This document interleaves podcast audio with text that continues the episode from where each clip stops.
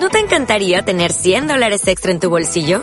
Haz que un experto bilingüe de TurboTax declare tus impuestos para el 31 de marzo y obtén 100 dólares de vuelta al instante. Porque no importa cuáles hayan sido tus logros del año pasado, TurboTax hace que cuenten. Obtén 100 dólares de vuelta y tus impuestos con 100% de precisión. Solo con Intuit TurboTax. Debes declarar para el 31 de marzo. Crédito solo aplicable al costo de la presentación federal con TurboTax Full Service. Oferta sujeta a cambios o cancelación en cualquier momento. El en San Juan el, eh, la purificación del templo, ¿no? de entrar, por ejemplo, al, al, al templo de Jerusalén y purificarlo, porque acá se supone que en el Evangelio de San Juan, San Juan se separa de los otros tres, ¿por qué? Porque aquí en San Juan Jesús asiste tres veces a la Pascua. En cambio, tanto en Marco, Mateo y Lucas, evidentemente Mateo y Lucas llevados de Marcos. Va Jesús solamente una vez a una Pascua. ¿No? acá, en el caso de Lucas y Marcos, Jesús asiste solamente una vez a la Pascua. En este caso, es probable que San Juan sea mucho más histórico que Marcos, Mateo y Lucas. Pero aquí, por ejemplo, encontramos ¿no? el tema de, eh, en la primera Pascua Jesús ya purifica el templo. ¿Por qué? Porque en San Juan el tema es que el templo es sustituido por Jesús. Entonces ya en, el primer, eh, en la primera parte del Evangelio de San Juan, Jesús deja bien claro que Él es el nuevo templo.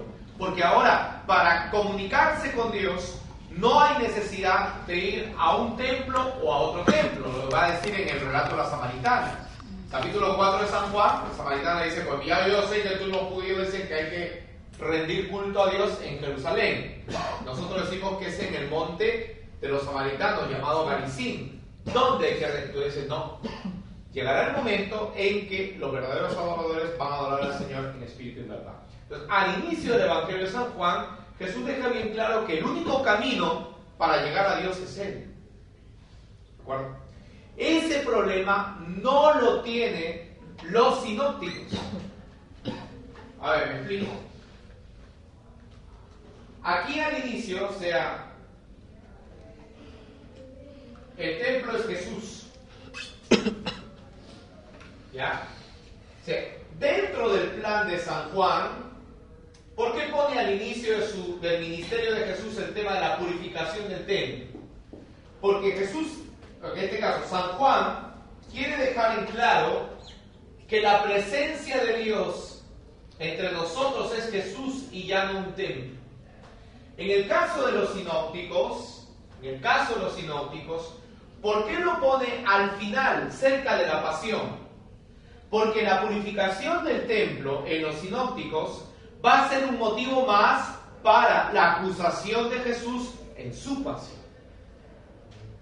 O sea, no tiene el mismo sentido que en San Juan. En San Juan, el tema de la purificación del templo es un tema revelatorio de Jesús. En los sinópticos es una causa de su muerte. Pues no es lo mismo. O sea, como una misma información, cada evangelista lo ha ubicado en un lugar de su evangelio, pero en razón de la teología que él quiere hacer. San Juan es un tema revelatorio, en el caso de los sinópticos es un tema no revelatorio, es un tema de acusación después para Jesús Ah, los cuatro coinciden, claro que los cuatro coinciden. Pero cómo utilizan la información, eso es muy distinto.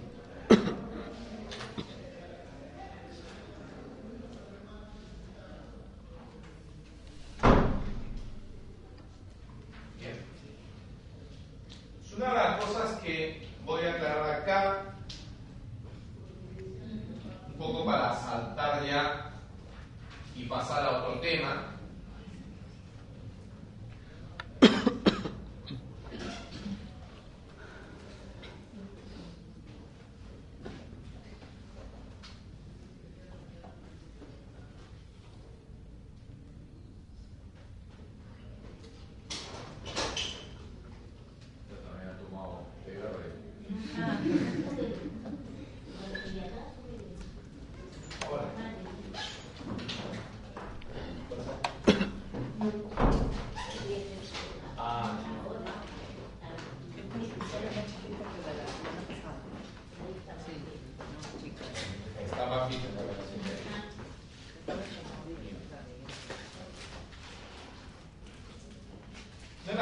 que, eh, digamos, hay que recordar o mencionar acá es lo siguiente, que tiene que quedar bien claro. Aquí estamos nuevamente con Jesús de Nazaret. Hemos dicho que, sobre todo, su muerte, lo importante de la resurrección. ¿Ya? Este hecho de la resurrección da pie a que se escriban mañana y más tarde se escriban qué cosa? Evangelios. Mateo, Marcos y Lucas. Ahora, de aquí acá, ¿de acuerdo? Este es el, el acontecimiento, ¿no? Este es el acontecimiento o el hecho. Acá está ya la puesta por escrito. Pero aquí hay una distancia muy larga. ¿Ya? Espero que entiendan esto. ¿ya? Hay una distancia muy larga. ¿Ya? Hay una distancia muy larga. Entonces, aquí nosotros hablamos de, para que llegue esto aquí, de acá. Acá es lo que llamamos nosotros tradición oral. O sea, definitivamente, eh, lo que queda en la memoria de las personas que han presenciado a Jesús, le han escuchado, sobre todo, una de las cosas fundamentales es la sencillez de su maestría. ¿no? O sea, como maestro, Jesús realmente ha transmitido un lenguaje muy sencillo, ¿no? Siempre lo veo, las parábolas, las parábolas son algo característico de la enseñanza de Jesús. Entonces, yo creo que, por ejemplo, algo que mm, ha ayudado a que quede en la memoria de la gente era su manera sencilla de hablar. Eso ayudaba tal vez para que la gente pudiera conservar en la memoria ciertas enseñanzas de Jesús. Eso es característico de su enseñanza. Entonces, hay una tradición oral hasta la puesta por escrito que va más o menos de unos 45, 45 a 50 años. ¿De acuerdo? Entonces, como les dije, una de las clases, lo que está en los evangelios no es todo lo que Jesús dijo o hizo, sino lo que la memoria, en la memoria ha podido quedar. ¿Ya? Pero aún esto que entre la primera generación, los que están con Jesús, los que están en Jesús es la primera generación. Los que están con Jesús. Los que están acá ya son la segunda generación. ¿Ya? Estos no han conocido a.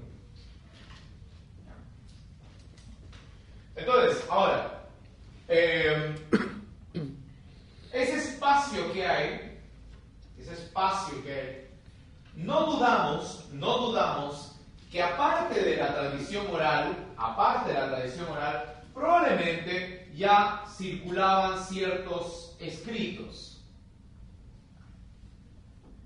Probablemente circulaban ciertas cosas que se escribían acerca de Jesús. Probablemente. Entonces, sin embargo, todo este tema de la memoria que hay en la tradición oral es recopilada aquí. O sea, Marcos recupera la memoria, algunas cosas que se han escrito. ¿Ya? Entonces, Marco lo que hace es recuperar ciertas eh, tradiciones.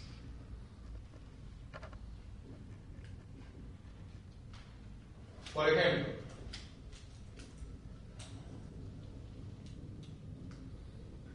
milagros, parábolas.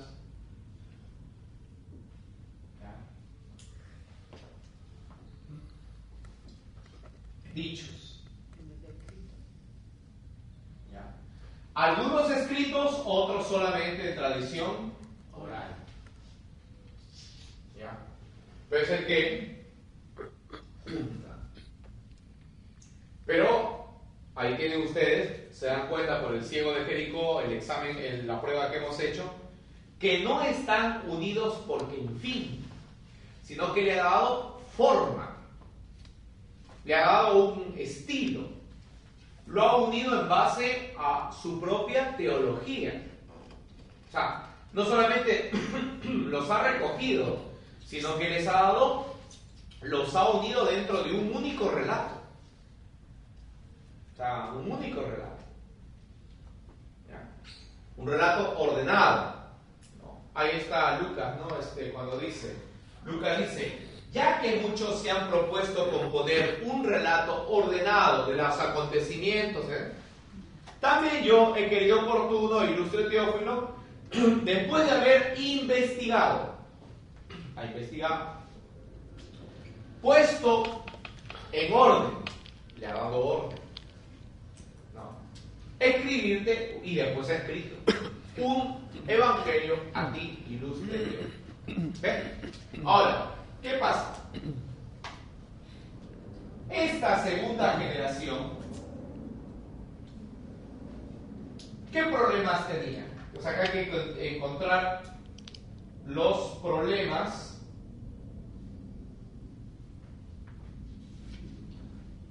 que tenían la segunda generación. O sea, cuando escribe, por eso cuando escribe el Evangelio Marcos, los cristianos, ya había una comunidad cristiana, porque antes está que, antes de que se escriban los evangelios, que está, está San Pablo, y es San Pablo evangelizado, hay comunidades que están formadas en Roma, en Asia Menor, Éfeso, etc. Pero el cristianismo aquí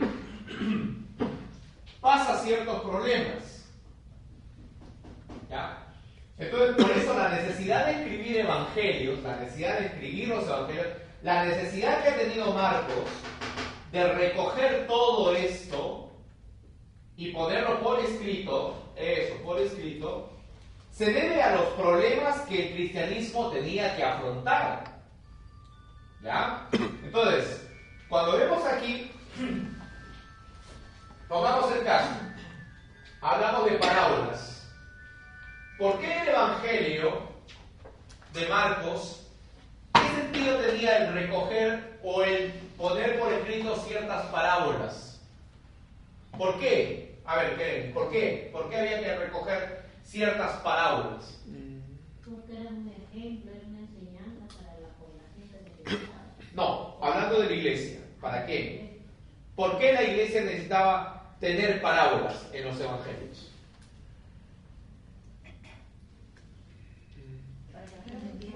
para eh, el mensaje. ¿Qué hacen ustedes con las parábolas? ¿En qué las utilizan? Como ejemplo, seguimiento. Para integrar mejor. ¿En dónde? En las comunidades. En las comunidades. ¿En las comunidades para qué lo utilizan? Para catequesis, claro. Entonces, lo primero que hace es que la catequesis. Entonces, la, ¿Por qué hay que recoger las palabras? Por ejemplo, poner un ejemplo. Por poner un ejemplo. ¿Por qué hay que recoger, por ejemplo, las parábolas? Porque es necesario para iluminar la catequesis que ya la iglesia tenía. En la segunda generación cristiana ya hay cristianos que están ingresando. Y entonces es necesario, por ejemplo, para la catequesis tener ciertas enseñanzas de Jesús. Por ejemplo, ¿por qué Marcos recoge milagros de la tradición oral? ¿Por qué recogería milagros? Para, para demostrar, ¿no? Ya no la catequesis. Para demostrar la, la divinidad de Jesús. Ah, ese es el asunto. El poder. Entonces, era el tema de el querigma. el anuncio del querigma de que Jesús es el Señor, ah, eh, era necesario entonces recoger ciertos milagros, ciertas tradiciones que contaban milagros de Jesús para ahora en la predicación en la enseñanza del carisma, demostrar que el Señor es, que Jesús es el Señor. Entonces. Lo que se ha recogido en los evangelios tiene como explicación lo que pasaba en la comunidad cristiana en la segunda generación. Necesitábamos, por ejemplo, parábolas para los catecúmenos. La parábola del hijo pródigo, la parábola de la oveja perdida, la parábola del dracma perdido, serviría justamente para qué? Para una catequesis litúrgica y una catequesis penitencial. ¿Qué más? El relato de la tempestad calma- calmada. ¿Te acuerdas? Jesús calma la tempestad y toda la gente se pregunta, ¿quién es este? Serviría para explicar que Jesús es el Señor, que puede mandar sobre las aguas y puede mandar sobre la naturaleza, igual que Dios. El relato de los milagros del ciego de Jericó, el relato de milagros, por ejemplo, de- del endemoniado de Gerasa, de exorcismos, demostrarían el poder de Jesús. Entonces, claro, hay que recoger esas tradiciones porque ahora en la predicación de la iglesia hay la necesidad de demostrar que Jesús es el Señor. Entonces, es la necesidad pastoral, litúrgica, catequética, que hace eh, que los evangelistas seleccionen aquello que van a recuperar de las tradiciones que circulan de Jesús. ¿No? Por ejemplo, ¿qué más? ¿Se acuerdan? que- ah, vamos a poner un ejemplo a Marcos. Marcos. Capítulo 1.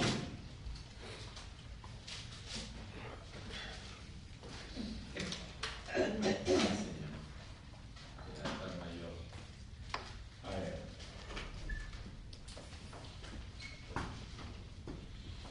Mm, ya. A ver. Dos. Capítulo 2. A ver. Dos. Dos. Ya. Vamos a ver. Capítulo 2. A ver, vale, escuchen, escuchen, ya me escuchen, escuchen. Y ustedes me van a decir para qué servía esto.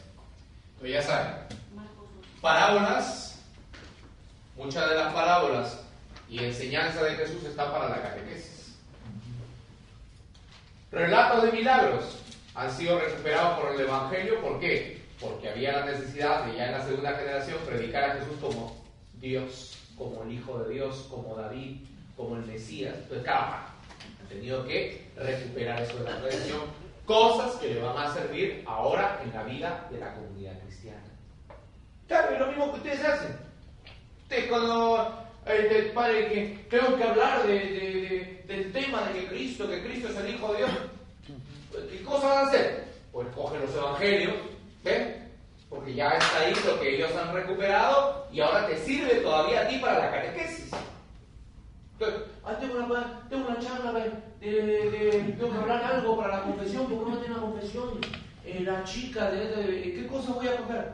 ¿Cuál creen que va a hacer? Ah, la parábola del hijo pródigo. Claro, coge la parábola del hijo pródigo, que se convierte, claro. Y pues, Entonces, ¿cómo te sirve ahora a ti? ¿No? Lo mismo que ellos tienen como necesidad, esta es la razón por la cual se han recogido también los evangelios. ¿No? Esas tradiciones. Tengo que hablar sobre la Eucaristía, yo no sé qué- qué cosa vas a coger sobre la Eucaristía. ¿No? ¿Qué vas a coger sobre la Eucaristía? ¿Ah? A ver, pongamos el caso. ¿Qué buscarías tú en los evangelios para hablar sobre el tema de la Eucaristía? La última cena. La última cena, ¿ve? ¿Ve? Entonces ahí vamos al tema. ¿Cómo? Ya lo tienen recogido, ya lo han recogido ellos, ya lo han recopilado, ya lo han organizado. Pero son esas mismas necesidades que tienes tú el día de hoy que hicieron que se recuperara la memoria de Jesús. Pero no solamente eso. Ahora por eso le voy a poner este ejemplo que aparte de la catequesis, aparte de la explicación del querigma, también existía un tema de polémica. ¿Ya? Que no lo tenemos ahora, pero bueno. A ver. Dos. Después de algunos días, o algunos días después, volvió Jesús a entrar en Cafarnaúm. Al saber que estaba en casa, te pasan a vos todo, ¿no? Se apuntaron tanto que ni siquiera, esto es- Marcos es bien exagerado, ¿eh? se apuntaron tanto que ni siquiera nada. Entonces eh, reventaba la casa, ¿no? Eh, se juntaron tanto que ni siquiera cabían frente a la puerta, imagínate. Y él les anunciaba el mensaje. Entonces, entre, entre cuatro llevaron un paralítico. Pero como había mucha gente, no podía llegar hasta Jesús, quitaron parte del techo encima en donde él estaba y por la abertura bajaron una camilla al enfermo. Cuando Jesús vio la fe que tenían, dijo al enfermo, Hijo, tus pecados te quedan perdonados. Algunos maestros de la ley que estaban allí sentados pensaron, ¿cómo se atreve este a perdonar los pecados? ¿A hablar de esa manera? Sus palabras son una ofensa contra Dios. Nadie puede perdonar pecados sino solamente Dios. Pero Jesús se dio cuenta enseguida de lo que pensaban dentro o en su interior y les preguntó, ¿por qué piensan así? ¿Qué es más fácil decir al paralítico, tus pecados quedan perdonados? O decir, levántate, toma tu camilla y anda. Pues voy a demostrar que el Hijo del Hombre tiene poder en la tierra para perdonar pecados. Entonces dijo el paralítico, a ti te digo, levántate, toma tu camilla y vete a tu casa. El enfermo se levantó en el acto y tomando su camilla salió de allí a la vista de todos. Así que todos se admiraron y alabaron a Dios diciendo, nunca habíamos visto cosa semejante. Bien, vamos ahora. Sigamos, sigamos la lectura. ¿eh? Después de allí, fue Jesús otra vez a la orilla del lago, la gente se acercaba a él, él les enseñaba, y al pasar vio a Leví, hijo de Alfeo, que estaba sentado en el lugar donde cobraban los impuestos para Roma. Jesús le dijo, sígueme. Leví se levantó, ¿no? Y le siguió. Y sucedió que Jesús estaba comiendo en casa de Leví, muchos cobradores de impuestos y otra gente de mala fama estaban también allí sentados a la mesa con Jesús y sus discípulos, pues eran muchos los que le seguían. Unos maestros de la ley, pertenecientes al partido de los fariseos, al ver que Jesús comía con ellos, preguntaron a los discípulos, ¿y por qué tu maestro come con los cobradores de impuestos y con los pecadores? Jesús lo y dijo, no necesitan médicos los que gozan de buena salud, sino los enfermos. Yo no he venido a llamar a los justos, sino a los pecadores. En una ocasión, Jesús estaba ayunando, miren, seguimos la lectura. Jesús estaba ayunando, eh, en una ocasión estaban ayunando los seguidores de Juan el Bautista y los de los fariseos. Algunas personas fueron donde Jesús le preguntaron, los seguidores de Juan y los fariseos ayunan, ¿por qué los tuyos no? Jesús le contestó, ¿acaso pueden ayunar los invitados a la boda mientras el novio está con ellos? Mientras está presente el novio no pueden ayunar, pero vendrá el momento en que se lleven al novio, entonces cuando llegue ese día, ayunarán. Ya. Sigamos la lectura. Nadie remienda un vestido con un trozo de tela nueva, porque entonces viene eh, lo nuevo encoge y tira el vestido viejo. El de jarrón se hace mayor.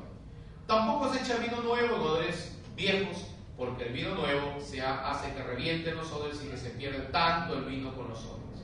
Por eso hay que echar vino nuevo en odres nuevos. O sea, el- el- la tela y el vino nuevo, eh, los odres son la cabeza. ¿ya? O sea, en una palabra lo que Jesús está diciendo es que tú no puedes entender su mensaje que es nuevo si no te cambia de cabeza, o sea, si no cambia de mentalidad. Porque todo lo que están haciendo todos los maestros de la ley es darle la contra a Jesús porque no entienden. Bueno, sigamos. Un sábado pasaba Jesús entre los sembrados de sus discípulos. Según iba, comenzaron a arrancar espigas. Otra vez los mismos tíos. Los fariseos comienzan a preguntar, oye, ¿por qué hacen tus discípulos algo que no está permitido el sábado? ¿Ah? Jesús le dijo, ¿no han leído lo que hizo David en una ocasión, él y sus compañeros, cuando sintieron hambre? Siendo Abiatar su sacerdote, David entró en la casa de Dios y comió los panes eh, consagrados que solamente los sacerdotes les está permitido comer. Además dijo a los que iban con él, Jesús añadió, el sábado se hizo para el hombre, no el hombre para el sábado. Así que el Hijo del Hombre tiene autoridad sobre el sábado. Podemos seguir. Ya. Ahora, esto que hemos encontrado, el paralítico, ¿no? Ahí voy otra vez a hacer un remember. Para está Jesús está hablando, te enseñando la. Bueno, baja un señor que está todo. Y tú bajan ahí. Jesús lo va a curar, se va a sanar. Y tal. Se levantan los maestros de que están sentados por ahí. ¿Cómo es posible que este hombre diga que perdona los pecados? Pero fíjate, eso no lo dicen en voz, en voz alta. ¿Qué dice? Dijeron su y corazón lo dicen en voz alta. Y Jesús dice, ¿por qué? Jesús sabiendo que habían hablado, ¿cómo que sabiendo si no lo están diciendo en voz alta? ¿Qué es lo que está trabajando ahí el, el evangelista? Ah, esa es la divinidad. ¿Por qué? Porque Jesús lee el corazón igual que Dios puede leer el corazón. ¿Ves? Lee el interior. ¿Ves cómo el texto te está trabajando el tema de la divinidad de Jesús? Parte del querido. Ahora, le dicen, no se enojan. Muy bien, Jesús, a propósito, sana el paralítico. ¿Qué sigue? ¿Qué otro rato sigue? El tema de... El llamamiento de Ah, el Leví. el Leví. Ya, Leví muy bien, todo el mundo está contento, feliz contento, banquete, están comiendo todo, ¿ya? Además que, pues, bueno, pues sería un buen banquete, porque el hombre después será recaudado de impuestos. Bueno, bueno, hasta y, y, y aparecen, aparecen estos, otra vez los fulanos a malograr toda la fiesta. ¿Qué hace aquí toda esta gente? Ah, vamos. ¿Quiénes son los mismos? Los fariseos. Maestros de la ley con el paralítico. Los fariseos con el Leví. Y ahora, bueno, pues seguro que salieron de la fiesta, se van por los sembrados, ya le había bajado todo porque iban caminando, ¿no? Ahora tienen hambre otra vez, otra vez tienen hambre, agarran la espiga, comienzan a estar, y yo, sé, saldrán de la tierra señores, ¿no? Salen los, los ¿por qué hacen el sábado, donde no está, pero, pero son los mismos? ¿Qué manera, oye? ¿Ves? El problema, maestro de la ley. Fariseos. Los, otra vez los fariseos. Y entonces, ¿qué pasa? Aquí parece ya que hay un problema con los fariseos. Esto se llama controversias. Diálogos de discusión, de polémica. ¿Por qué ha recogido Marcos estos diálogos de polémica y de discusión? Que hemos dicho que pasaba en el año 70. Ya no es la época de Jesús, es la época de la segunda generación. ¿Qué pasó? Del tiempo. Ya, bien. ¿Y qué pasó eh, entre los judíos? ¿Qué pasó? ¿Qué pasó? ¿Qué hubo eh, entre judíos y cristianos? Los fariseos estaban que más estaban que los expulsaban a los judíos. Ah, lo- no, los fari- eh, los judíos expulsan a los cristianos de la sinagoga. ¿Y quiénes se suben al coche del poder? Los fariseos. Los fariseos. ¿Ven? Ese no es problema de la época de Jesús, eso es problema de aquí. Entonces, ¿qué es lo que ha hecho Marcos? Ojo, ah, porque acá está, si, si no, no entiendes esto, no, no, no- no la coges. ¿eh? Lo que ha hecho Marcos es recoger algunas tradiciones de controversia y polémica de Jesús para decírselas a su comunidad. Porque son ellos los que tenían problemas con los fariseos. Es decir, Jesús había tenido problema, no con ellos, con otras personas. Pero es Marcos quien ha puesto el tema de los fariseos. ¿Por qué? Porque esto es un problema de aquí. Él ha recogido tradiciones, diálogos de Jesús polémicos, los ha insertado en su evangelio. ¿Por qué? Porque la comunidad a la cual escribe sí tenía problemas con. ¿Capito? Entonces, la memoria que ha recuperado Marcos, la memoria que ha recuperado Lucas, está en O sea, han querido recordar y escribir aquello que le va a servir a. Y en este caso, claro, pues, maestro de la ley. Claro, claro, porque no tiene sentido, pues. No tiene sentido. Es que la misma pregunta puede. puede aquí. Ahora, la misma pregunta puede, puede ser esa, ¿no? Oye, están, están yendo por el. ¿Cómo se llama? Por la. ¿eh? Muy bien, están yendo por ahí, arrancando espigas, y, y entonces. Parece, parece que salieran, como Dios, parece que salieran de la tierra, ¿no? No, no está permitido hacer sábado. La misma pregunta le había podido decir Jesús, ¿y tú qué haces aquí en sábado? ¿Qué haces aquí en sábado? ¿No? Dense cuenta que no es lógico eso. O sea, en una palabra así, ¿no? Como se llama, a calzón quitado. O sea, Marcos es el que ha insertado esa escena. Marcos dirige los personajes. Marcos es el que pone ahí a propósito, los pone. ¿Por qué? Porque ellos ya tienen problemas con estos señores. ¿Ya? Prácticamente esa, esa narración de los que van por el sembrado arrancando espigas es probablemente que es to- totalmente creada por Marcos. No tiene sentido. ¿no? ¿Qué- ¿Y ustedes qué hacen aquí? O sea, ¿me están siguiendo? ¿Ah? Están espiando. Eso es querer arreglar la cosa para que encaje. Pero no, el tema es, dense cuenta ustedes que además el texto, ¿qué dice, qué dice el texto? No saben ustedes que lo que hizo David cuando él tenía hambre con sus discípulos, ¿qué dice?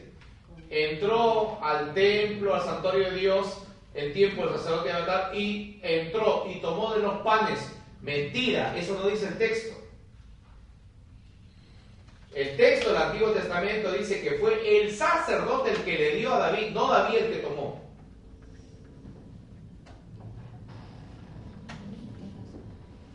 O sea que. Lo que- o sea, le estoy hablando de manera cruda para que entiendan que cuando tú lees no es una película. Ah, sí, pues, claro, está- estamos viendo así. Uy, ¿cómo se van? Sí, sí, ¿cómo es? No, pues no es así. No es- claro, es decir, Marco, por eso les he puesto la comparación, les he puesto- Marcos es el que escribe y al momento de escribir organiza su información de acuerdo a lo que está pasando en la comunidad. Evidentemente, el hecho de que aparezcan en un momento, y después se van a meter en otro lado, ¿no? Porque después aquí otra vez aparecen en... A ver, miren, siga el capítulo 3. Jesús entró otra vez en la sinagoga, nuevamente. Había un hombre allí que tenía una mano tullida. Y espiaban, ahí está, para ver si lo sanaban el sábado y tener así de que acusar. Jesús le dijo al hombre la mano tullida, levántate y ponte en medio. Claro, acá es muy importante, ponerse en medio porque aquí Jesús, aquí, te- o sea, el, el mensaje es muy interesante. Jesús pone en medio al hombre para señalar que el hombre es lo más importante, déjense de cosas. Tanto sábado que sí, sí, no, el hombre es lo más importante. Aquí. Lo pone en medio. Y luego presentó lo demás. ¿Qué está permitido hacer el bien? ¿Salvar una vida? ¿Dejarla morir? Ellos se quedaron callados. Jesús miró entonces enojado a los que rodeaban, entristecido porque no querían entender. El hombre, extiende la mano. El hombre la extendió y la mano le quedó sana. Pero los fariseos, otra vez, ¿ves? Los fariseos, cuando salieron, oye, pero aquí, no pueden, sea, no había otros. Está hecho a propósito. Porque como digo, es el problema que tiene el cristianismo con los fariseos en el año 70. Detrás de un cristiano había un fariseo para ver qué hacía. Como detrás de un cristiano. No, en la época no hay cristianos. No, o sea, en la época de Jesús los fariseos eran irrelevantes. ¿Cuántos eran los fariseos en la época de Jesús? Pues el 10% de la población. ¿Ya? Y es más, no había fariseos en, Galilea, los había en Judea. En Galilea, la presencia de los fariseos era, no era, era escasa. Había sinagogas, sí, pero este tema de fariseos es más que todo en el ambiente de Judea, porque Judea es un ambiente ortodoxo, es un ambiente más conservador. Ahí había, y era un 10% de la población.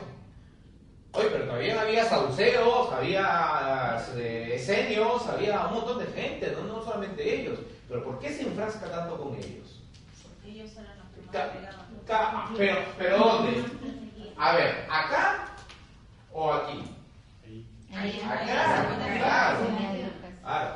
Por eso, claro, como, los evangelios se redactan en el año 65-70, por eso es que ponen la realidad de acá.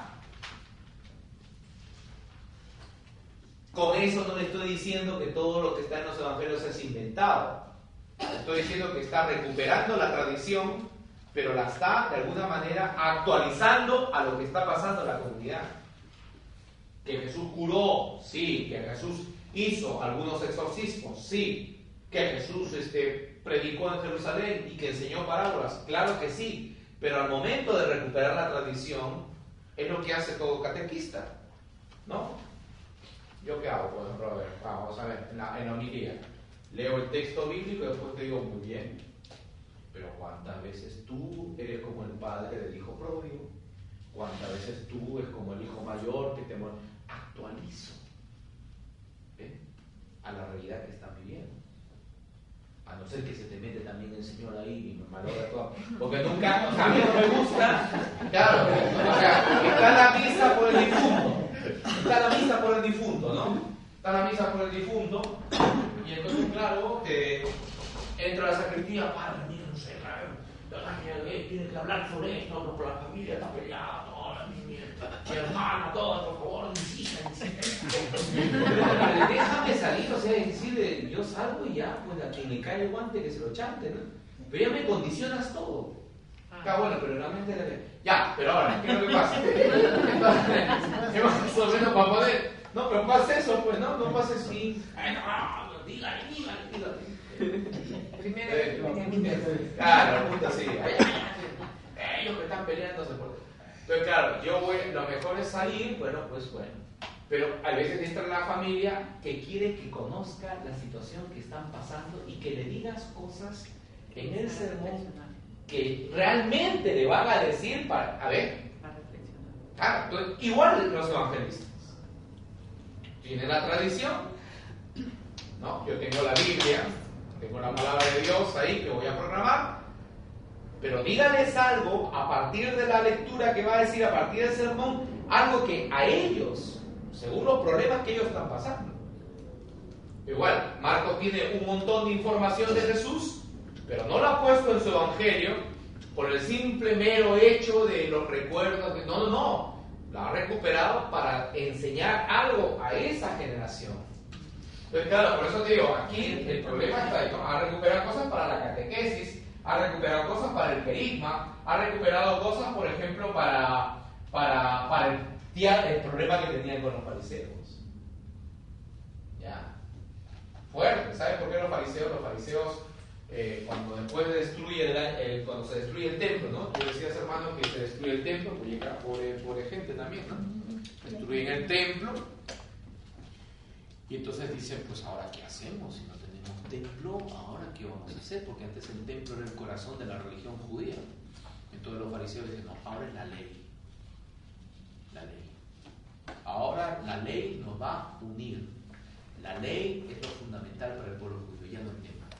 Y por eso en los evangelios aparece el tema de que Jesús constantemente está con el tema de que, ¿no? O sea, se dijo y ahora yo le digo. O sea, eso también es otro tema. El discurso de las bienaventuranzas. Jesús sube al monte, ¿no? Sube al monte, se sienta y va a decir un discurso. Bueno, aquí también hay es interesante, ¿no? Porque Jesús. A ver, busca el discurso de las bienaventuranzas, ya. Para que quede más claro el tema. Discurso de la bienaventuranza. No está en Marcos, está en Mateo y Lucas. Ya. Bien. Mateo está en el. el 5. Mateo 5. Este es un discurso de Jesús.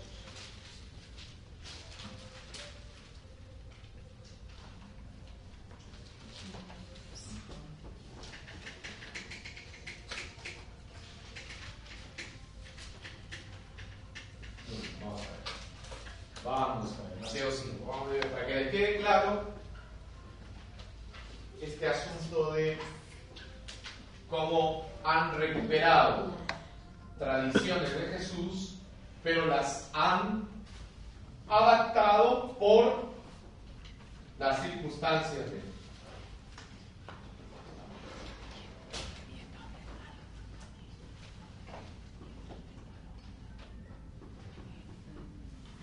Ustedes tienen que tener en cuenta eso, pues, porque si no, después me están, no, estamos entendiendo la, la Biblia de manera fundamentalista y eso, eso no es así, eso no es así, ¿no? Por ejemplo, Jesús está en el Getsemaní y, y ora al Padre. ¿Y quién escuchó las palabras que decía?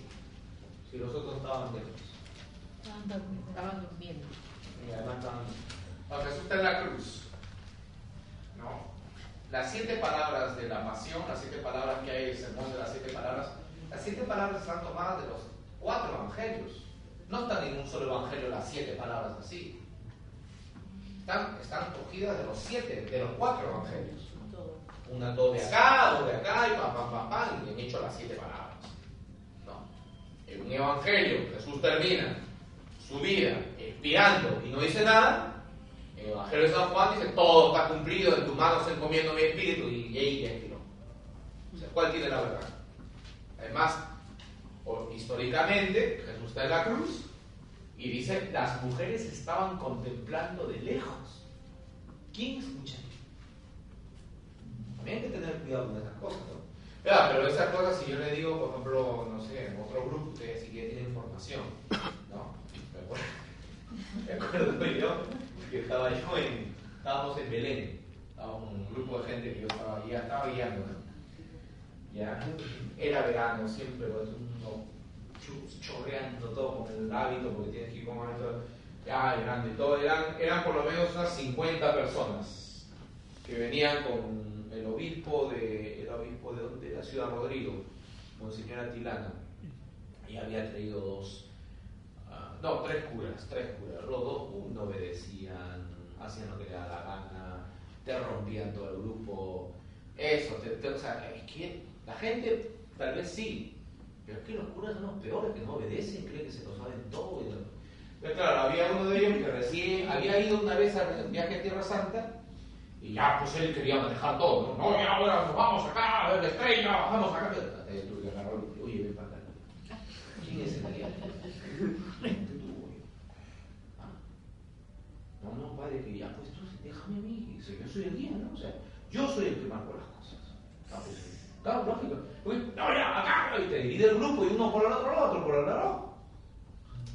Ah, Pero bueno, ya.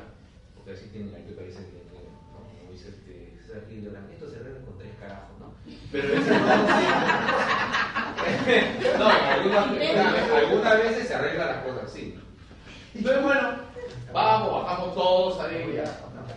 Y entonces, cuando yo voy explicando los textos y toda esa cosa, porque voy explicando, bajamos, estamos a la, la iglesia de la iglesia de Belén, la iglesia de Belén, toda una entrada que tiene, y una puertita muy pequeñita de la época del imperio, de, sí, del- del- no, de la, época del reino otomano, pequeñita, que es por ahí donde se entra al, eh, a la iglesia de Belén y se va después a la gruta que está debajo del altar. Entonces, bien, ahora, eh, bueno, yo voy explicando todas estas cosas por aquí. Entonces, luego, cuando explico el tema del Evangelio de Mateo, estaba explicando el tema del Evangelio de Mateo de. el- ah, sí, sí. El Evangelio de Mateo de la matanza de los inocentes. Ah, pues no.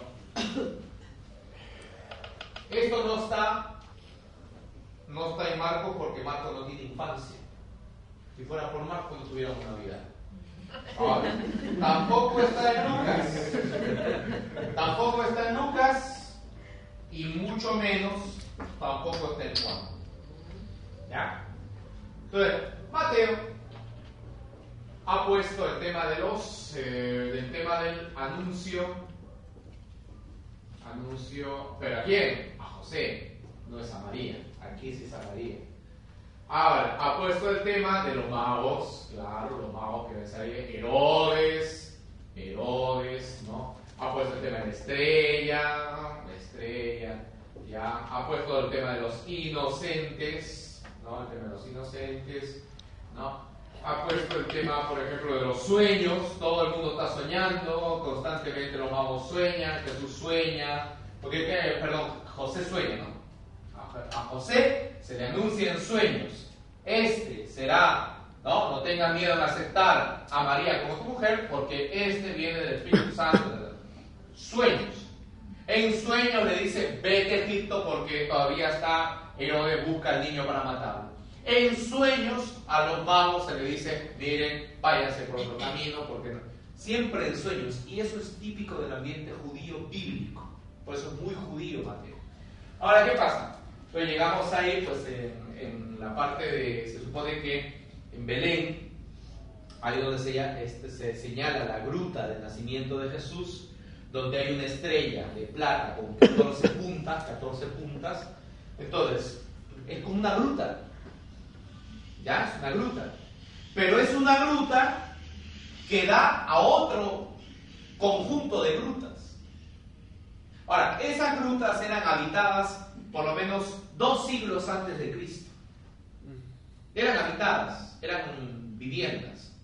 Entonces, una de esas grutas es venerada, más o menos del año 200 por ahí, es venerada por la iglesia y está señalado el lugar de nacimiento con una estrella.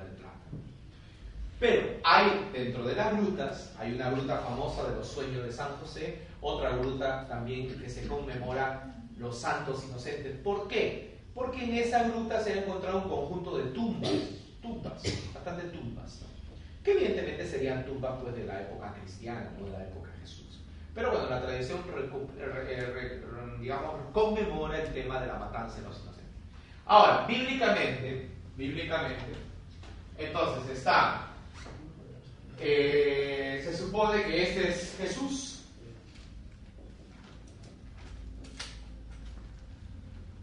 Pero Mateo, como recuerden ustedes, los primeros cristianos cuando los primeros cristianos cuando predicaban a Jesús no tenían los evangelios, porque eso ya se va escribir después. ¿Qué tenían? El Antiguo Testamento. Entonces, cuando presentan a Jesús, lo quieren presentar como personajes similares del Antiguo Testamento. Entonces, aquí entra Moisés. ¿Ya? Recordemos que Moisés, rescatado por las aguas, de las aguas, rescatado de las aguas, ¿qué es lo que pasa? También encontramos al, encontramos al faraón, ¿no? Que manda a qué? A matar a los niños hebreos. ¿Ya? Moisés es rescatado de las aguas, ¿ya? Es rescatado. ¿Ya? Es rescatado de niño. ¿ya? Y otra vez volvemos a tener el tema de los inocentes. Moisés tiene que huir al, perdón, eh, al desierto. ¿Se acuerdan? ¿Se acuerdan que Moisés huye al desierto? ¿Se acuerdan cuando mata? Él mata al egipcio porque ve a un egipcio que lo está maltratando, a un hebreo, y él lo mata. Y entonces tiene que escapar al desierto. Y en el desierto donde tiene la, la, la manifestación de la zarza. Entonces Jesús también va huyendo al desierto, su padre lo lleva al desierto porque el rey quiere matarlo. Entonces, aquí lo que ha hecho Mateo, sencillamente en el capítulo 2, me parece, de su evangelio, es hacer un paralelo. Es hacer un paralelo. Es decir, están los inocentes, está el tema del desierto, ¿no? Del desierto, pero está el tema de Herodes y está el faraón, un rey que quiere matar, un rey, ¿no? Ahora, el rescatado, Jesús el rescatado, ¿de acuerdo? Tiene que ir al desierto.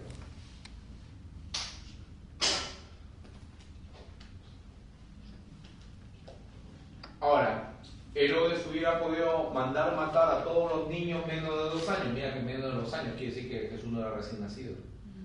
Ahora, mandó matar a niños todos. Mm, Ya. ¿Ustedes creen que eso hubiera sido posible si ya era la época del Imperio Romano? El Imperio Romano era el único que podía decretar la pena de muerte.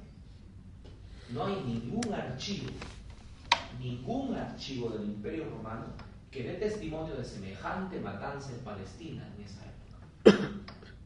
Evidentemente este, este relato, que lo cuenta solo Mateo, es una composición de él, teológica, nada más, para comparar a Jesús con Mo- Moisés. Jesús es el nuevo Moisés.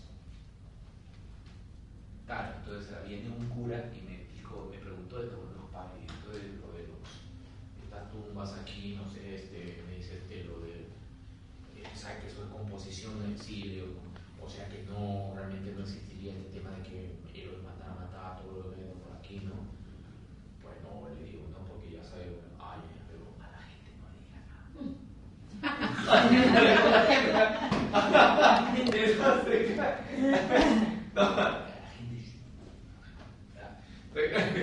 Entonces, este, no, pero es que tampoco en la Biblia vamos a decir, esto no es palabra de Dios porque no tiene una base histórica. Es palabra de Dios. Porque aquí hay un mensaje muy bueno, el mensaje de, de cómo el poder trata de eliminar al inocente. Y cómo Jesús, ya desde pequeño, es perseguido por un poderoso. ¿Cómo va a terminar Jesús en su vida? También los poderosos lo van a asesinar.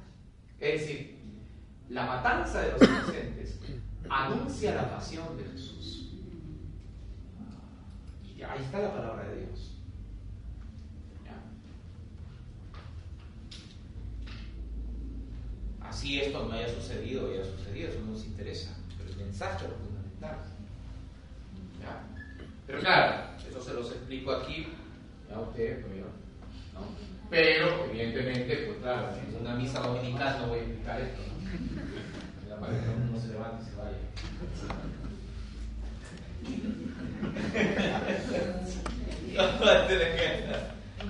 Claro, claro, claro. Eso hay que tener mucho en cuenta, porque pero tú dices muy bonito, tal, pero sí, uy, ay, pero se no se vende.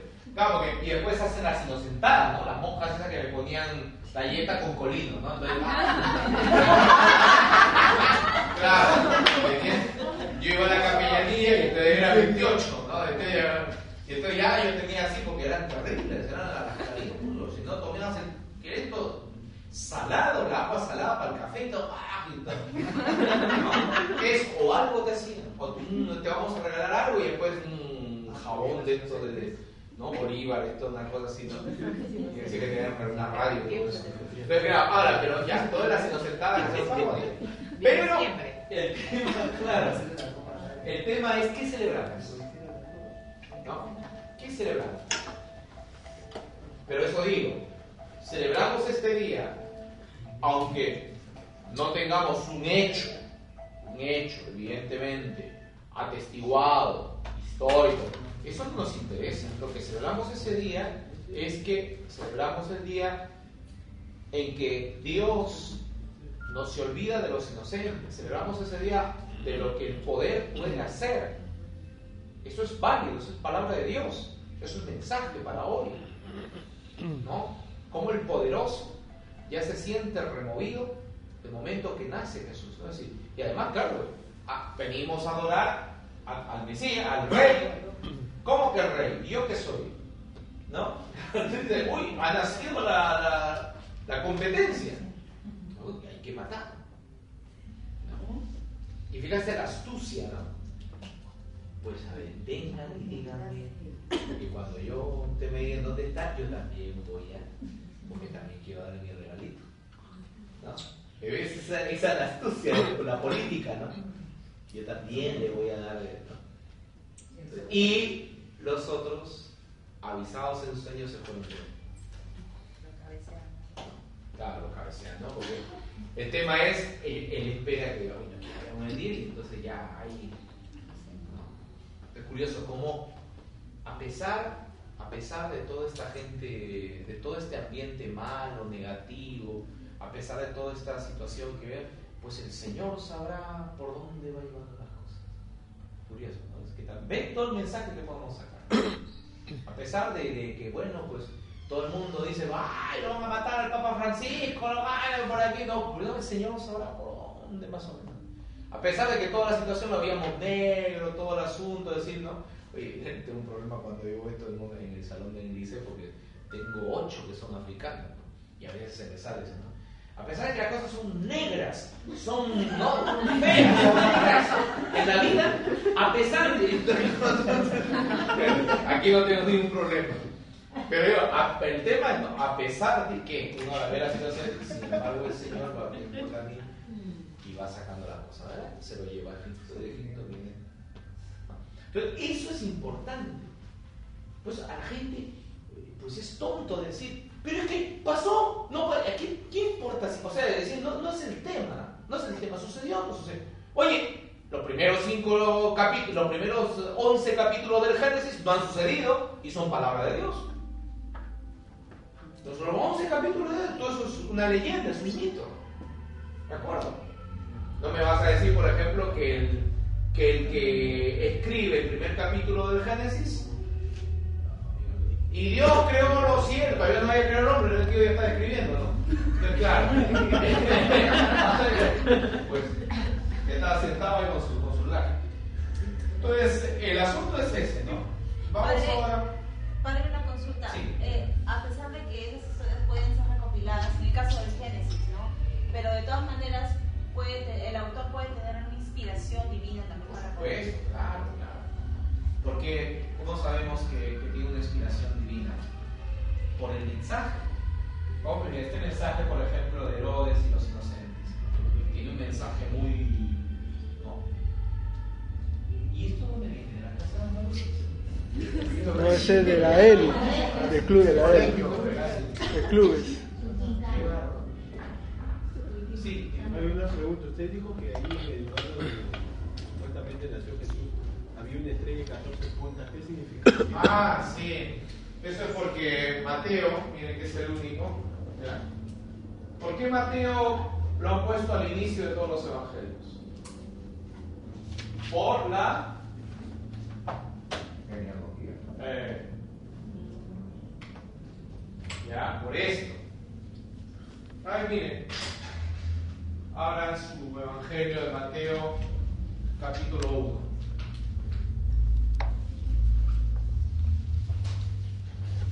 Es que viendo estas cosas se aprende también.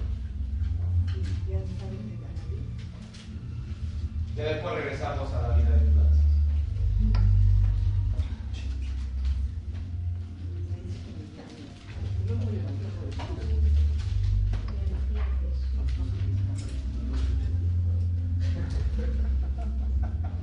Después de eso de cómo han pasado los años, cuando cantaba esto de, cómo han pasado los años, ya utilizamos talla large.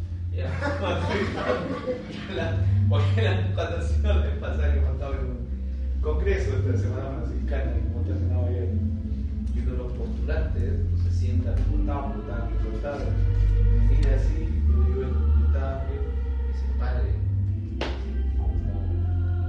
¿cómo pasan los años? No, mira, como ya tiene todo el cabello blanco, están saliendo canas, se le está cayendo el cabello aquí. todo.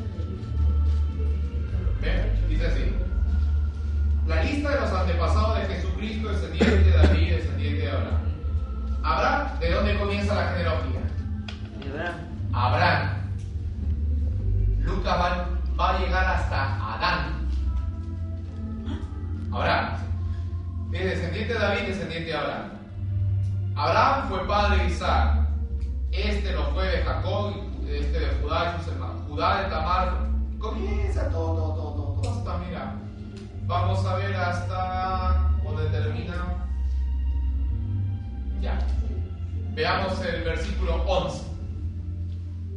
Josías fue padre de Jeconías y sus hermanos, cuando la deportación de los israelitas a Babilonia. Después de la deportación de Babilonia, Jeconías fue padre de Salatiel, y este es Zorobabel. Zorobabel fue padre de Abiud, este lo fue de Yaquín y este de Azor. Azor fue padre de Sadok, este lo fue de Akim y este de Eliú. Eliú fue padre de Azar, este lo fue de Matán, este de Jacob. Jacob fue padre de José, el marido de María y este la madre de la ¿no? 17, ahí viene el tema. De modo que hubo 14 generaciones desde Abraham hasta David, 14 David hasta la deportación de israelitas en Babilonia, 14 de la deportación de Babilonia hasta el nacimiento del Mesías. Por eso son la estrella de 14 puntas. Ahora, volvamos al tema. Eh, Lucas no parte de Abraham, parte de Jesús hasta Adán. Aquí en el caso de Mateo está en el capítulo 1, Lucas creo en el capítulo 4 me parece. A ver, vamos a Está muy chévere. Ya.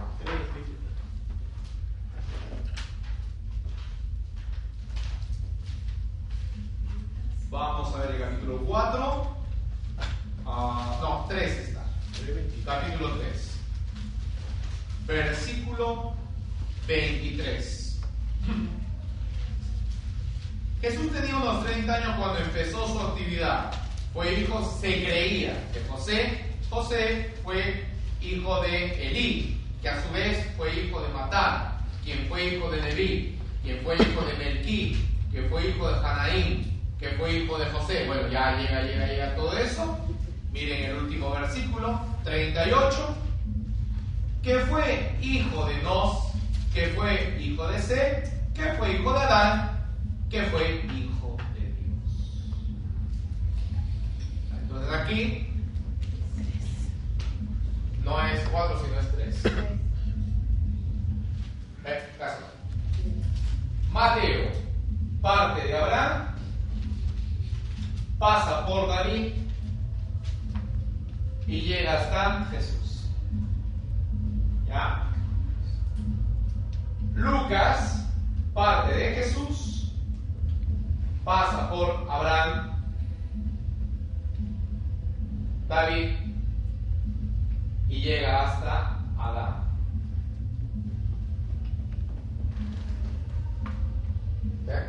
No es lo mismo, no es lo mismo. no es lo mismo, ya. ¿Te das cuenta? Ahora. A la inversa. A inversa. ¿Pero qué dice Abraham? Que fue hijo de Dios. Es. Interesante. Y acá que dice, al inicio,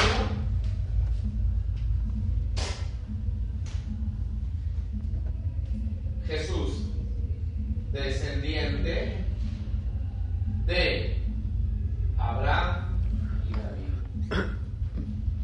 ¿Ve? Este es Abraham, este es más judío, vincula a Jesús con Abraham y David. En cambio Lucas no. Lucas es más universal. Porque Abraham, porque Adán es padre de todos. Aquí es la perspectiva es más universal. Aquí la perspectiva es más judía.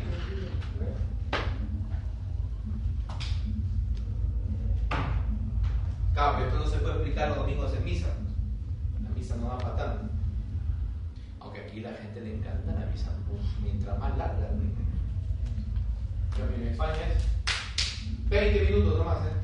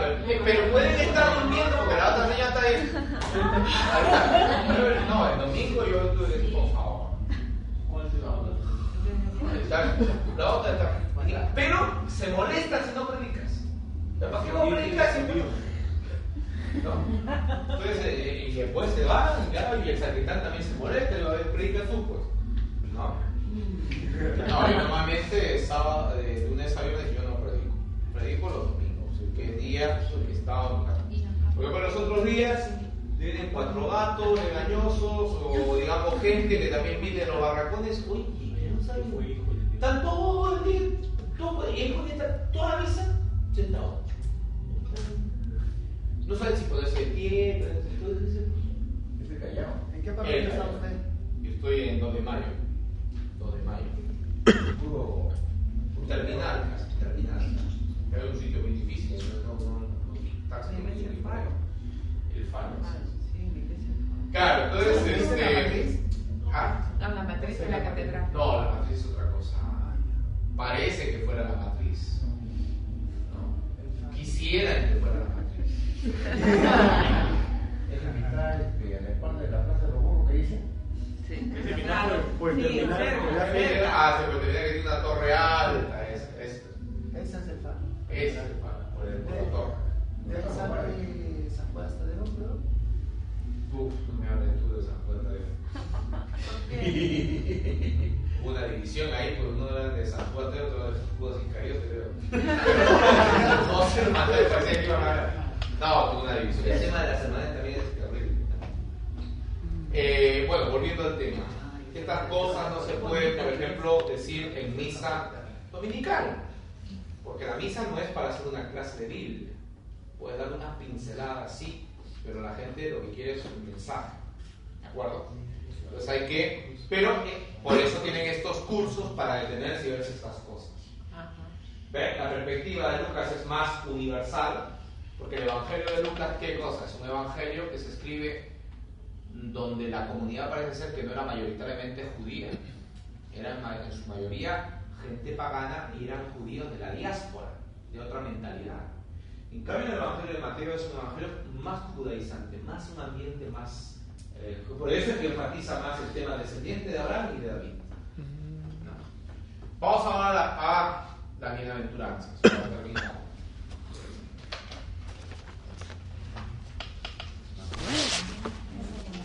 Capítulo 5 de Mateo.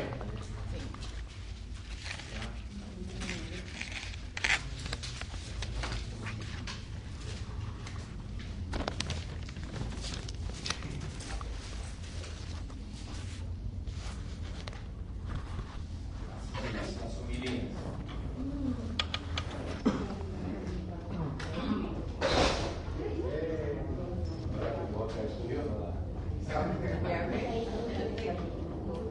Bien, vamos a ver.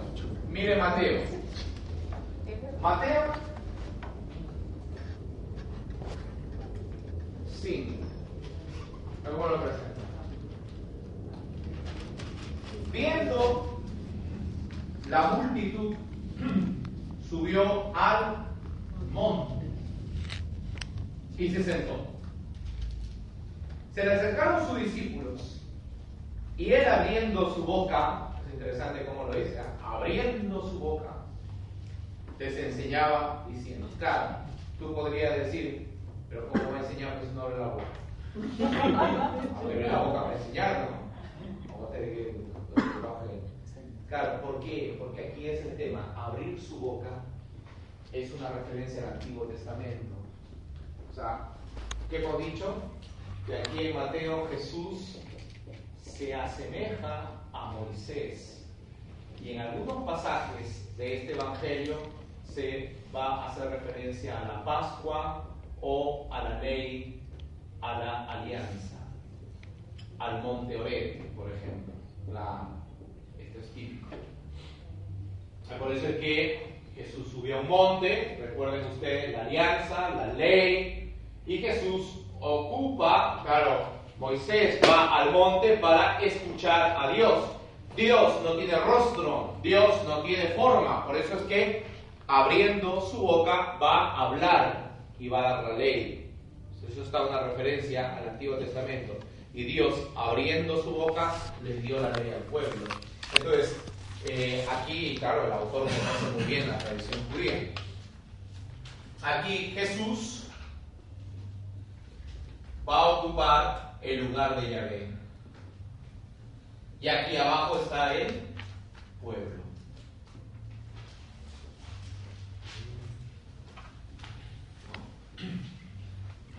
Entonces comienza a decir, bienaventurados los pobres en espíritu, porque de ellos es el reino Dichosos los que sufren, porque serán consolados. Dichosos los humildes, porque le darán la tierra. Dichosos los que tienen hambre y sed de justicia, porque serán satisfechos. Dichosos los compasivos, porque Dios tendrá compasión de ellos. Dichosos los limpios de corazón, porque verán a Dios. Dichosos los que trabajan por la paz, porque Dios los llamará hijos. Dichosos los perseguidos por hacer lo que es justo, porque suyo es el reino de los cielos. Ya. Hasta ahí vamos bien. Pues aquí está Jesús. Ya. Aquí está el pueblo.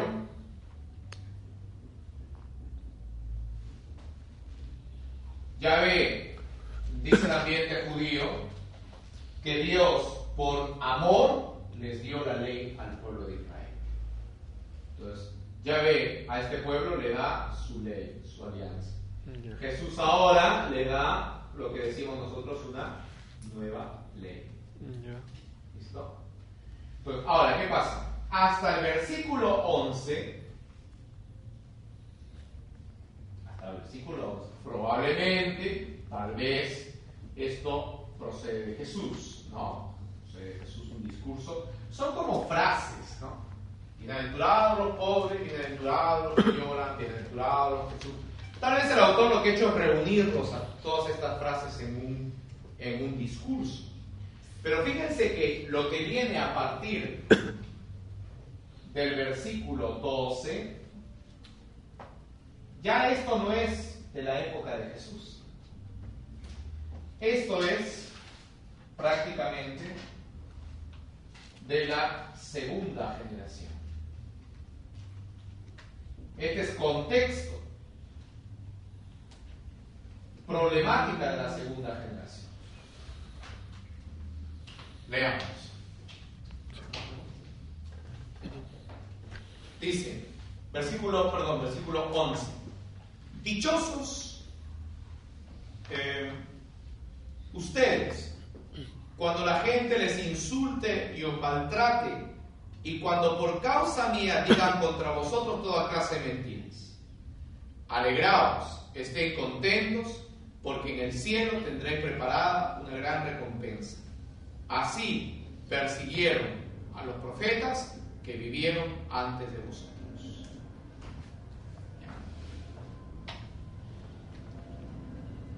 ¿Acaso la gente estaba escuchando a Jesús era perseguida por causa de él? ¿Quiénes serán los perseguidos? Claro, todavía no hay iglesia, pues. ¿Qué cosa van a ser perseguidos? ¿De acuerdo? Estos de aquí sí son perseguidos. ¿Ven cómo en, el, en la perícopa, en el texto que hemos leído, aparece la realidad de estos señores? ¿Eh? O sea, ¿quién? Mateo ha insertado estas bienaventuranzas para los de su generación, que están siendo perseguidos evidentemente por quién? Por el ambiente fariseo, que están siendo a causa de qué? A causa del nombre de. Eso es realidad, no de la época de Jesús, sino en realidad de la comunidad cristiana. Entonces, por eso, mira, sigamos leyendo, dice, vosotros sois la sal de este mundo, pero si la sal de que es salada, ¿cómo seguirán eh, salando? Ya no sirve nada, así que la arrojarán a la calle y la gente la pisotea. Vosotros se está refiriendo a la comunidad, ¿no? Una ciudad en lo alto de un monte no se puede ocultar. Una lámpara no se enciende para taparla con vasija, sino que se la pone en alto para que alumbre a todos los que están en la casa. Del mismo modo, procurad que vuestra luz brille ante los hombres. Entonces, claro, sigamos viendo aquí Mateo.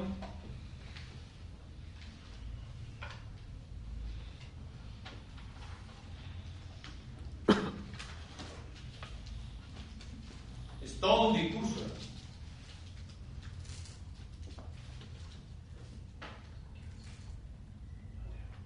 Mateo, vamos a ver este aquí. Sigamos.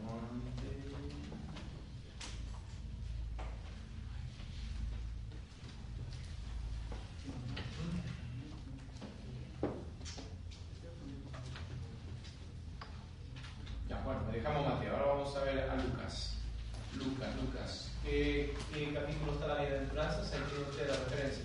6. 6, Lucas 6. Vamos a ver Lucas. Lo mismo va a pasar con Lucas, ¿ya? 6. El 20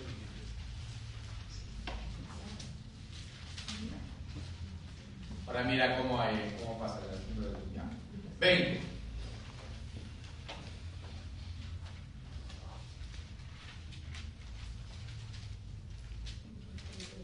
Ya. Vemos primero el 17. Ya. Lucas, el 17. Versículo 17. Porque este es el contexto donde sucede la escena. Miren, 17. Jesús bajó del cerro con ellos y se detuvo en un, en un, en un llano. Y cuando decir la bienaventuranza no está en un monte, está en un llano. Se habían reunido ahí muchos de sus seguidores, mucha gente de toda la región de Judea y de Jerusalén, de toda la costa de Tiro y de Sidón. Habían venido a oír a Jesús para que los curase sus enfermedades. Los que sufrían a causa de espíritus impuros también quedaban sanados. Así que toda la gente quería tocar a Jesús porque los sanaba a todos con poder que él él. Jesús miró a sus discípulos y le dijo, dichosos vosotros los pobres. No dice pobres de espíritu.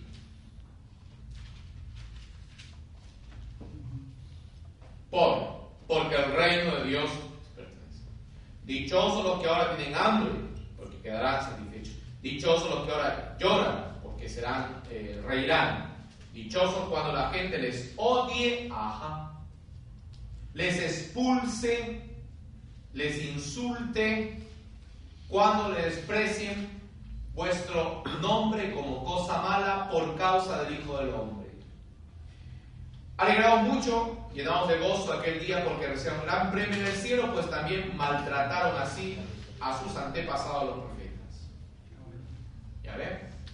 Esa es, ese es el contexto de lo que escuchaban a Jesús. Es el contexto de la segunda generación. Ahora bien interesante. Lucas añade, aparte de la bienaventuranza, las malaventuranzas. ¿Contra quién? Pero hay de vosotros ricos, porque ya habéis tenido vuestra alegría. Hay de vosotros los que ahora estáis satisfechos, o sea, los que están bien llenos, tienen la tripa llena, porque tendrán hambre. Hay de vosotros los que ahora ríen, porque van a llorar de tristeza. Hay de vosotros cuando os alaben, porque así hacían los antepasados de esta generación con los falsos profetas.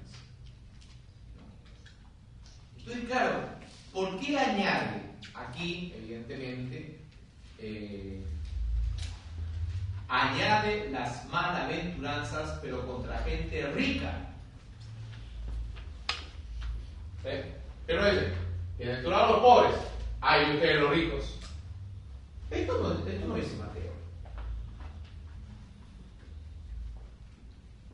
¿Dónde aparece el tema de Lázaro y el rico Epulón? Ese que comía bien todos los días. En Lucas. ¿Dónde aparece, por ejemplo, el tema de los pastores? Lucas. Pastores eran prácticamente la condición más baja. ¿Dónde dice que Jesús nace en un pesebre? Lucas. En cambio, en Mateo dice que nació en una casa. Pero claro, el tema es, ¿ven? Entonces, esto es el, el curso de Evangelios Sinópticos en estas cosas. Pero se explica a la gente que esas diferencias tienen que tener en cuenta las circunstancias que vivía la comunidad de cada evangelista. Claro, si el, si el hombre, Lucas, este, este compadre, le da tan duro, le da la riqueza, quiere decir que había problemas en su comunidad de gente, tal vez de una clase social, que no quería compartir con otros que tenían otro tipo de clase social. Y, no, y eran cristianos todos. Eran cristianos todos. Pero seguramente que es el problema de Pablo, ¿han visto? Pero señores, ¿cómo decir que esto es la cena del Señor? Mientras uno ya está borracho, el otro pasa hambre. ¿Cómo es posible? Otro viene, trae su comida, ellos, ya, ya, está, lo mío y los míos. Y mientras otros no tienen que comer. Seguro que eso también pasaba en la comunidad de Lucas. Bienaventurados los pobres, los que tienen hambre, los que ríen. Ay de ustedes los ricos, los que están hartos. Eso pone Mateo. Mateo pone pobres de espíritu. ¿Y por qué pobres de espíritu? Porque el problema es con los fariseos, arrogantes. Claro, las cosas son distintas. Pobres de espíritu contra la arrogancia de los fariseos. Hay de ustedes los ricos contra los ricos de la comunidad de Lucas. Ahora, cuando habla de persecución, evidentemente no es la persecución de los que están escuchando a Jesús, sino de la segunda generación. Es cómo aparece la realidad de la- cada comunidad. Ahora, ¿Jesús pronunció la bienaventuranza? Seguro que sí. Pero en el momento de recogerla, han insertado cosas para actualizar el mensaje. Y estos son los detalles. No es lo mismo predicar la, la bienaventuranza de Lucas que la bienaventuranza de Mateo. No es lo mismo. No es lo mismo la genealogía de Mateo con la genealogía de Lucas. No es lo mismo, van por el mismo. No es lo mismo periquito que periquita. ¿no? Entonces, claro, a no es así. Entonces, claro. Y entonces hay que entender eso.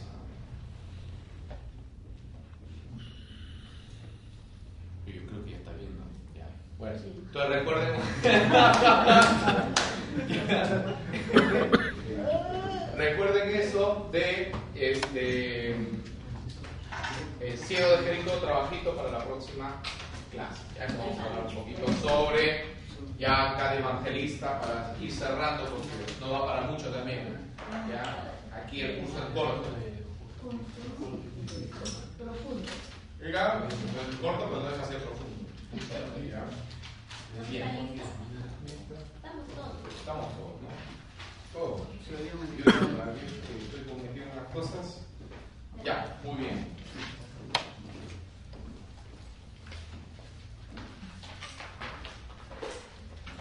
intervierno, no? Da...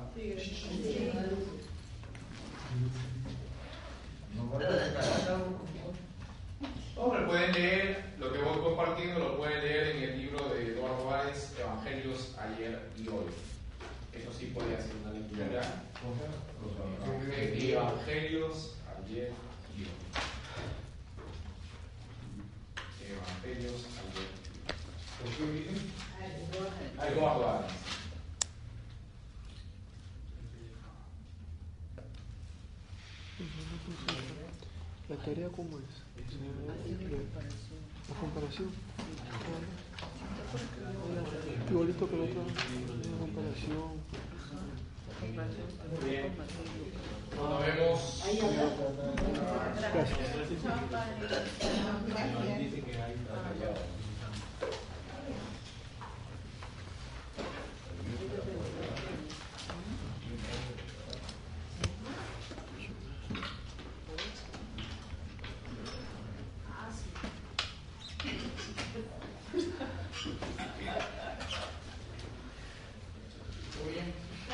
Luego, pa- Gracias, Padre.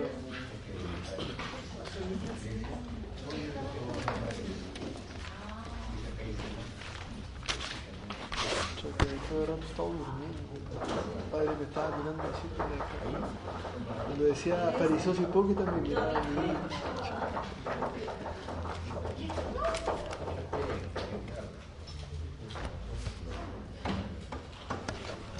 Tú este, ¿en qué distrito estás? Porque mi grupo va a ser metido.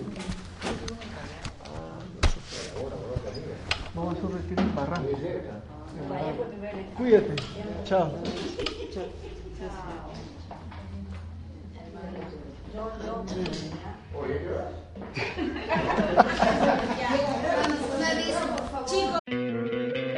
¿No te encantaría tener 100 dólares extra en tu bolsillo? Haz que un experto bilingüe de TurboTax declare tus impuestos para el 31 de marzo y obtén 100 dólares de vuelta al instante. Porque no importa cuáles hayan sido tus logros del año pasado, TurboTax hace que cuenten. Obtén 100 dólares de vuelta y tus impuestos con 100% de precisión. Solo con Intuit TurboTax. Debes declarar para el 31 de marzo. Crédito solo aplicable al costo de la presentación federal con TurboTax Full Service. Oferta sujeta a cambios o cancelación en cualquier momento.